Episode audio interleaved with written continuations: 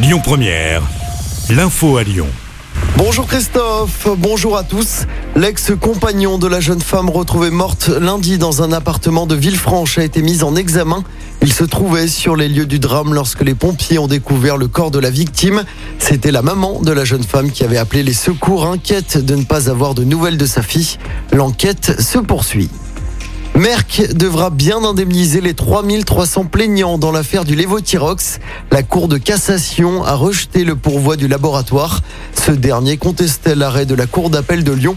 Le laboratoire pharmaceutique allemand avait été condamné à verser 1000 euros à chaque des 3300 victimes de ce médicament un médicament prescrit pour des maladies de la thyroïde. Les plaignants avaient assigné le laboratoire pour défaut d'informations concernant un changement de formule. Des effets indésirables avaient été constatés. Une manifestation pour la défense du pouvoir d'achat ce jeudi à Lyon. Elle se tiendra à partir de 11h30 sur la place Jean Massé à l'appel de plusieurs syndicats. Ils demandent notamment une revalorisation des salaires, mais aussi l'augmentation des bourses pour les étudiants, des pensions de retraite ou encore du SMIC. Elisabeth Borne attendue dans le département aujourd'hui. La ministre du Travail vient faire le point sur les différents dispositifs d'aide aux entreprises. Elle doit se rendre à la CCI de Lyon, puis dans un centre de formation à Villeurbanne, puis dans un centre d'insertion à mes yeux. On passe au sport en football. L'OL veut s'ouvrir les portes des quarts de finale de la Ligue Europa. Les Lyonnais affrontent le FC Porto en huitième de finale retour ce soir. Ça va se passer dans un groupe Ama Stadium qui affiche complet. La semaine dernière, l'OL s'était imposé 1-0 grâce à Lucas Paqueta. Hier, le gardien Anthony Lopez a pris la parole avant ce match décisif. On l'écoute.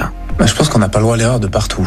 Quand on a l'Olympique lyonnais, on, a la pression du résultat euh, constamment, euh, chaque match. On est dans un club avec énormément d'ambition. Après, euh, expliquer le pourquoi du comment, ça se passe très bien pour l'instant en Ligue Europa et moins bien en championnat. J'ai pas la recette parce que je pense que si je l'avais, je l'aurais modifié, enfin on l'aurait modifié tous dès le départ. On va dire que la compétition européenne nous nous correspond énormément et que pour l'instant on arrive à on arrive à faire les matchs qu'il faut pour, euh, pour aller le, le, plus loin possible. Voilà, maintenant il reste il y a ce match de demain qui nous, euh, qui nous tend les bras, qui, où il va falloir faire un match euh, très sérieux très concentré pour, pour passer en quart de finale. OL Porto, coup d'envoi du match à 21h au groupe Ama Stadium. Et puis en basket, match sans enjeu pour l'Asvel en Euroleague. Les Villeurbanais se déplacent ce soir sur le parquet du Real Madrid. L'Asvel est déjà sûr de ne pas pouvoir se qualifier pour les playoffs de cette compétition. Coup d'envoi du match à 20h45. Écoutez votre radio Lyon Première en direct sur l'application Lyon Première, lyonpremiere.fr et bien sûr à Lyon sur 90.2 FM et en DAB+. Lyon Première